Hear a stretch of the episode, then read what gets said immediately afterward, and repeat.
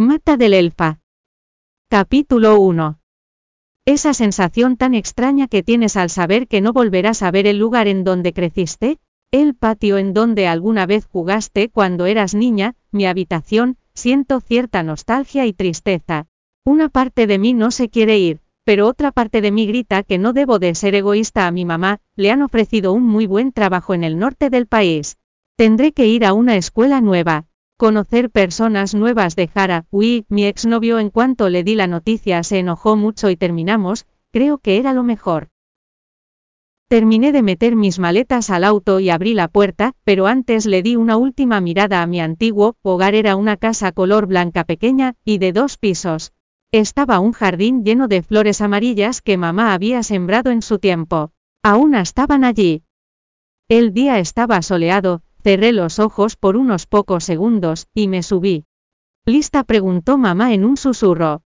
No, no lo estoy, esto es demasiado para mí, no quiero irme. Sí, mentí, ella sonrió de lado, y arrancó el coche, nos esperaba mucho por recorrer, hoy era miércoles, por lo que significaba que mañana tendría que ir a la escuela. Dios, estoy tan nerviosa. Mamá era de mi tamaño, medíamos 169 por ahí, ella tenía buenas piernas, y también era rubia. A veces nos confundimos con hermanas, era realmente gracioso, pero supongo que también lo hacen, porque el modo de mamá no es serio, ni nada de eso, al contrario, es alegre y divertida. Yo soy todo lo opuesto a ella. Carolina, quita esa cara, no vamos a meternos a la boca del lobo. Intentó subirme el ánimo, envió un escalofrío cuando dijo, eso último, mira esto. Hizo una pausa como una nueva aventura. Conocerás nuevos amigos, quizás algún chico, sonrió. Chico, yo no quiero conocer a ningún chico, hasta hace poco terminé con Will, y aún duele. No respondí, solo miré por la ventanilla, el bosque había niebla, era realmente hermoso, los árboles eran muy grandes, podíamos ver el interior del bosque. No tenía ningún animal ni nada. Ya estamos llegando, anunció ella señalando el letrero que indicó el nombre de este pueblo, su nombre era Luastán.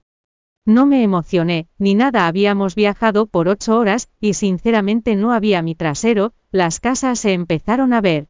Las personas, los bares, el cine, tiendas y también miré el colegio, era un enorme edificio de dos plantas.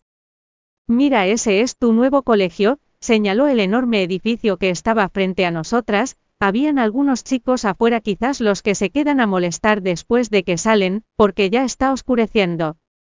Mamá siguió conduciendo hasta tomar un camino en el que ya no había casas, solo árboles. ¿A dónde vamos? pregunté mirando por la ventanilla un tanto apurada. A nuestra casa no te había dicho que era la única propiedad que estaba disponible. Los antiguos dueños se mudaron hace unos meses y quedó vacía. Me miró rápido. Genial, voy a estar sumida en este bosque yo sola, mamá se pasará el tiempo trabajando, estoy sintiendo un poco de miedo, no sé qué clase de animales hay en este bosque o peor aún si son salvajes. Esta es una manera muy efectiva para socializar, dije con sarcasmo. Ella negó riendo, estaré sola en el bosque. Mira llamó al fin, y al cabo no somos las únicas que vivimos por aquí, miró por el espejo retrovisor.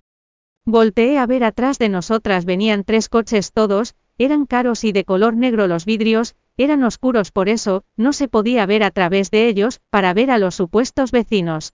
Lo que se podía escuchar era la música alta que traían. Genial volví mi vista al frente formando los labios en una sola línea. Todo iba bien hasta que escuchamos un ruido proveniente del motor, ay no esto no puede estar pasando. No me falles ahora, murmuró mamá haciendo lo posible, para que el pobre coche siguiera en marcha, pero no fue suficiente dado que el coche se fue deteniendo poco a poco, hasta que nos detuvimos por completo. Las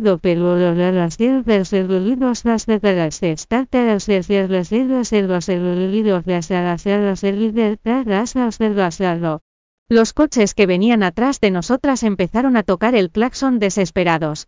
Creo que tenemos que caminar el resto del camino. Empezó a abrir su puerta, abrí mi boca del asombro, no quería caminar, no falta mucho, me calmó mientras bajaba del auto.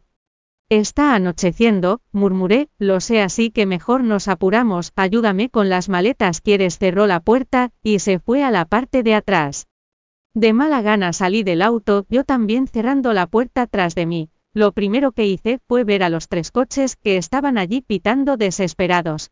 Llegué donde mamá que busca algo en uno de los bolsos, pero no le puse mucha atención ya que mi mirada estaba fija, en el auto de frente, aunque no podría ver a la persona que iba manejando podría sentir su mirada puesta en mí. Era una de esas camionetas cerradas que son súper caras y bonitas, era color negro, y enfrente tenía la palabra Jeep en un color plateado. Carolina, dile a esas personas que dejen de pitarme, están empezando a exasperar, ordenó. Fruncí el ceño y la miré, no queríamos hablar con ellos, no sabíamos si eran amables. Mejor saco las maletas, me negué mientras buscaba mis maletas, y las ponías en el suelo. Mamá sospechó y se giró para ver a esas personas. Lo siento mucho, comenzó diciendo, pero mi auto murió, si quieren pueden pasar a la par gracias finalizó dándose la vuelta, y volviendo a lo nuestro. El primer auto arrancó rápidamente pasando al lado, mientras que los demás lo siguieron. Esto no habrá pasado si ese auto no fuera una basura, exclama sintiendo mis piernas pesadas, mi vestimenta se basaba en unos vaqueros desgastados, unos converse negros, y una camiseta color blanca, sin olvidar mi chaqueta negra que siempre la usaba. Llevábamos caminando más de una hora, estaba oscuro, y la luna ya había salido, Solo ella nos iluminaba, mamá iba más adelante, yo me iba quedando un poco más atrás, las dos maletas que llevaban eran muy pesadas. El clima se encontró helado cuando hablaba salía humo de mi boca, no sabía que en este pueblo era así de frío, y yo que solo tengo ropa corta y floja. No me culpen, en mi ciudad era soleado, lo único que me abrigaba era mi chaqueta, había amarrado mi cabello en una moña floja, pero unos cuantos cabellos se habían soltado y estaban en mi cara. Ya estamos llegando, exclamó mamá desde más adelante. Cuando íbamos caminando miré otro camino, a la derecha supongo que las personas de los autos siguieron ese camino, pero ese camino era de tierra, la carretera pavimentada terminaba aquí. Dejé las maletas en el suelo para descansar un poco. Dios, murmuré respirando profundamente. Inconscientemente miré el bosque, el tenebroso bosque que tal parecía llamarme, no sé por qué, pero me sentí observada, una sensación nueva. Carolina, apúrate, gritó mamá, salí de mis pensamientos cogiendo mis maletas, y corriendo un poco hasta alcanzarla. Llegamos, exclamó dejando caer las maletas al suelo.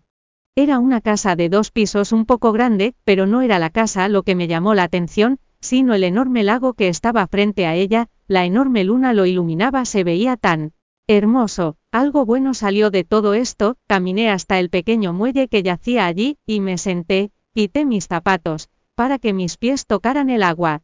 Estaba un poco helada. Miré la luna. Se veía tan grande y hermosa. Carolina, ayúdame aquí, cerré los ojos por un segundo, no puedo ni tomar un descanso, me puse en pie, pero algo llamó mi atención, del otro lado del lago había una casa también era de dos pisos. Juraría que está a la misma distancia que la mía, me imagino que los chicos del auto viven allí, después de todo sí tenemos vecinos. Iba a dar vuelta para regresar donde mamá, pero un aullido me puso en alerta hizo que mi piel se estremeciera y me llenara de miedo. Lobos hay lobos aquí, no me jodas. Gracias por escuchar el audiolibro Joiread. Puede descargar la aplicación Joiread para leer más libros maravillosos.